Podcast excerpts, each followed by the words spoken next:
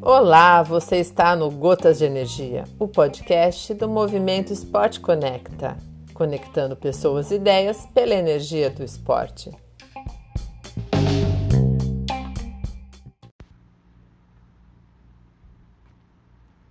Alô, amigos! Bom dia, boa tarde, boa noite, seja em qualquer uma dessas, dessas situações que você se encontra ouvindo nosso podcast.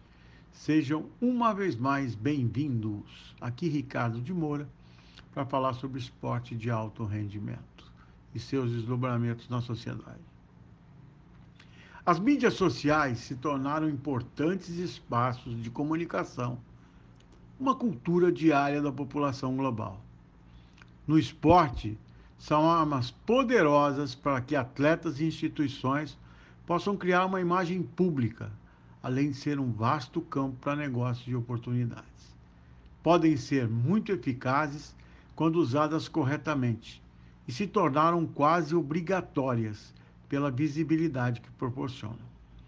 Poucos conheciam o, o velocista brasileiro do atletismo chamado Paulo André. No campo esportivo, ele tem como destaque o fato de ter sido semifinalista dos Jogos Olímpicos de Tóquio, na prova dos 100 rasos, além da medalha de ouro no 4 por 100 rasos do Brasil e medalha de prata nos Jogos Pan-Americanos de 2019 na prova também de 100 rasos. PA, como é conhecido, 23 anos, tem como recorde pessoal a marca de 10,02. Já chegou a correr para 9,90 a favor do vento. O recordista mundial da prova, como referência, é Usain Bolt da Jamaica, com 9,58 desde 2009. O campeão olímpico dos 100 rasos em 2021 foi o italiano Lamon Marcel Jacobs, com 9,80. PA tinha cerca de 78 mil seguidores no, no Instagram.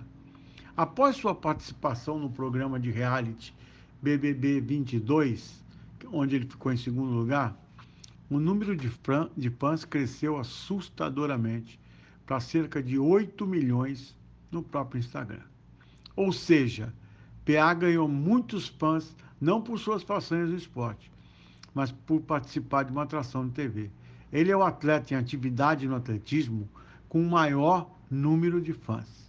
O Zen Bolt, já aposentado, tem 11,4 milhões.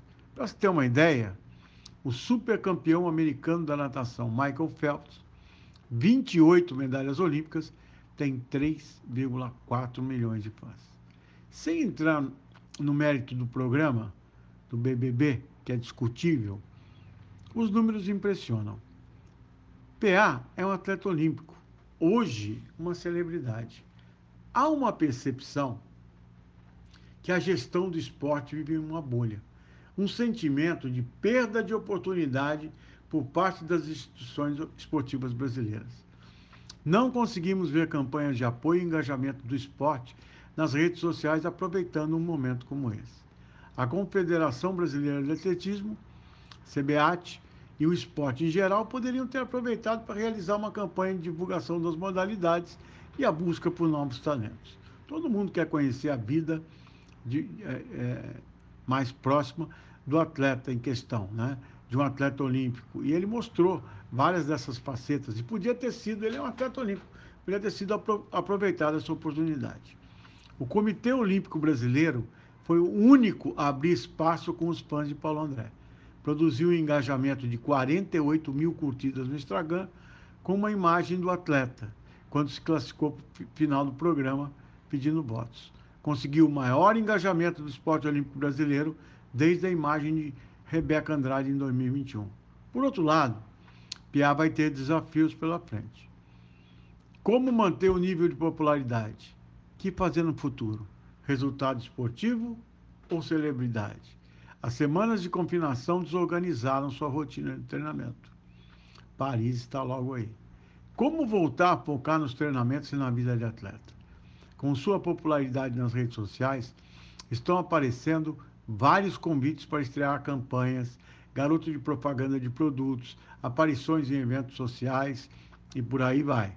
A Nike, patrocinadora de Paulo André, planeja realizar ações com o atleta. PA não vai conseguir sozinho gerenciar sua vida de celebridade. Havia outro atleta na edição do BBB 22. Pedro Scooby, do surf, ficou em quarto lugar.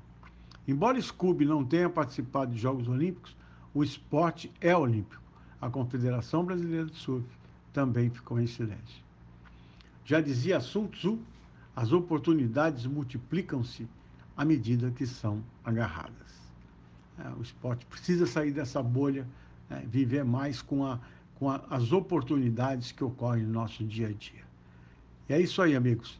Espero que vocês tenham gostado. É, cuidem-se, cuidem-se muito bem e até a próxima!